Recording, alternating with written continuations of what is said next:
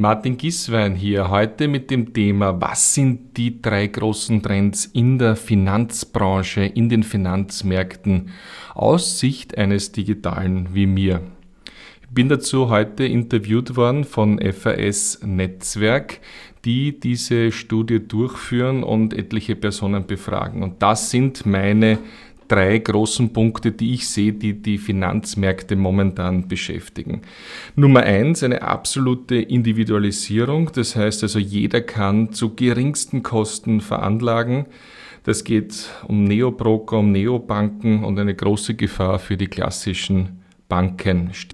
Zweitens, wie wir uns über Finanzmärkte und Anlageformen informieren können. Selbst habt es gemacht. Es geht um YouTube, es geht um Podcasts, die klassischen Bildungsinstitute kommen da momentan mit dem Internet nicht hinterher. Und dritter Punkt, ja, vielleicht eine neue Chance für den Kapitalismus. Ähm, klimaschonende Investments, ESG als Stichwort. Ich gebe Geld aus und tue damit Gutes für die Welt und werde einen Zins dafür bekommen. Die drei schauen wir uns jetzt im Detail an. Nummer eins: Wir alle sind Finanzbroker, wenn wir wollen. Mit einfachen Plattformen wie Scalable oder Trade Republic können wir zu ganz geringen Kosten Aktien kaufen oder in Indizes investieren. Ich selber bin bei Scalable und da kostet mich eine Veranlagung ein Euro und äh, insbesondere gehe ich da in die ETFs, Exchange Trade Funds, also an der Börse austauschbare, handelbare Fonds, die auf den Indizes basieren. Das heißt, äh, ich kann an dem Gesamtmarkt einer Branche oder der ganzen Welt mich mit einem Kostensatz von fast null beteiligen und somit an den Aktienmärkten äh, partizipieren und das relativ risikofrei wenn ich das über eine lange Periode tue. Wer sind diese Plattformen, die das ermöglichen? Diese Neo-Brokers sind ähm, digitale Anbieter, die im Hintergrund mit einer Bank zusammenarbeiten und wirklich die Kosten runterdrücken. Also wenn man so ein Portfolio bei einer klassischen Bank hat und dort Depotgebühren in höheren äh, Summen bezahlt, der wird erstaunt sein, wie viel kostengünstiger diese digitalen Anbieter sind. Natürlich ohne die Beratung, die man sich sonst erwartet. Dazu kommen wir aber gleich dann noch bei Wissen über Finanzmärkte. Neobanken das gleiche, die arbeiten nach dem Geschäftsmodell, ich bekomme Daten von dir, mein lieber Kunde, und dafür zahlst du nichts. Vielleicht äh, schaffen wir es sogar am gleichen Tag Überweisungen auch den Empfänger zuzustellen. Oder du kannst mit der Community Geld einfach, nachdem eine Rechnung bei einer Feier zu bezahlen ist, einfach teilen und äh, swappen. All diese neuen Möglichkeiten des hoch unproblematischen Finanzmanagements über, dem, über das Smartphone, das ist jetzt State of the Art. Und wenn wir das größer betrachten, dann ist es das Phänomen Substitution der Intermediäre, also die Bank als Intermediär zwischen mir und den Adressaten meiner Veranlagung oder meiner Geldgeschäfte, die werden weggedrückt bis zu einem gewissen Grad von diesen neuen Anbietern, meistens Startups, meistens äh, Smartphone-based, und äh, von der Convenience, von der Einfachheit und von den Kosten her wirklich sehr, sehr attraktiv.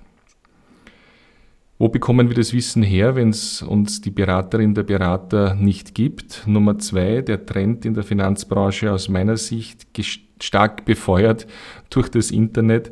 Ich selber habe mir alles Know-how über die schon erwähnte Anlageform ETF angeeignet über YouTube-Videos, zum Beispiel von Finanzfluss oder auch äh, über Podcasts von Just ETF oder Extra ETF. Da ist so viel kostenfreies Wissen verfügbar, dass, wenn man will, in die Tiefe geht und einem wirklich eine neue Welt eröffnet. Gerade letztens mit einem jungen Kollegen gesprochen, der diese Quellen auch über TikTok konsumiert und so in einer Art und Weise nebenbei die Möglichkeit hat, Infos zu bekommen, Wissen zu bekommen und dann eine Entscheidung zu treffen für die Veranlagung, die wahrscheinlich von der Qualität her sich gar nicht so sehr unterscheidet zu dem, was eine Beraterin einfach äh, nennen würde, mit einer Ausnahme, sie sind nicht äh, gebiased, sie sind nicht ähm, mit einem Hintergrund des kommerziellen Wollens, naja, wir haben da ein Produkt und das könnte ja zu Ihnen passen.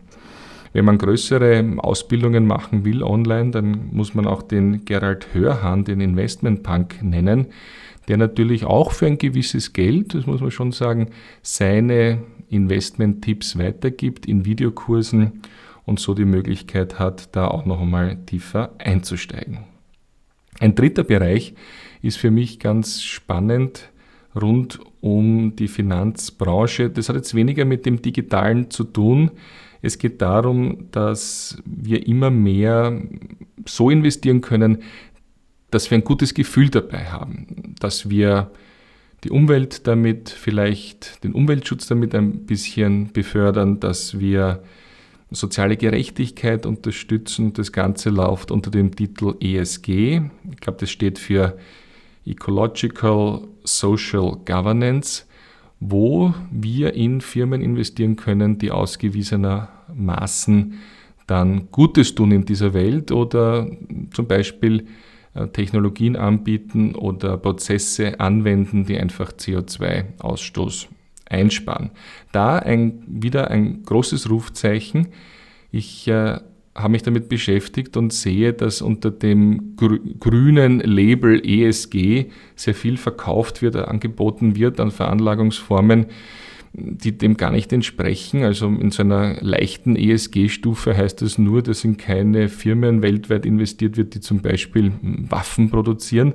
Also da ist man noch ein bisschen weit weg und als Digitaler muss ich mir natürlich schon immer überlegen, wenn ich zum Beispiel äh, in die IT-Branche investiere, sind diese Firmen auch wirklich so aufgestellt, dass ihre Rechenzentren zu einem hohen Prozentsatz mit erneuerbaren Energien gespeist werden und äh, behandeln die ihre Mitarbeiterinnen auch wirklich äh, gut oder ist das eher auf der anderen Seite? Also da darf ich doch bitten, ein bisschen tiefer hineinzugehen und nicht einfach sein Gewissen zu beruhigen, wo ESG draufsteht, äh, ist auch eine weltverbessernde Veranlagung drinnen.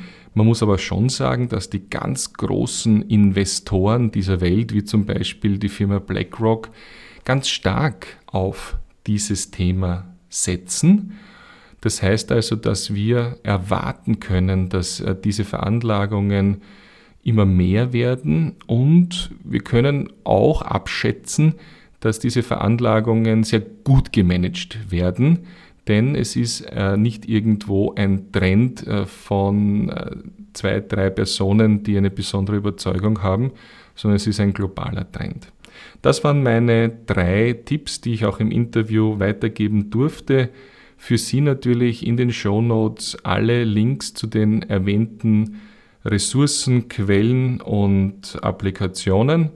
Würde mich freuen über ein Feedback, wie Sie das machen, wie Sie auch mit dem Digitalen in der Finanzbranche vielleicht ein bisschen besser agieren, welche Tipps und Tricks Sie haben. Martin Gieswein, Digital Game Changer.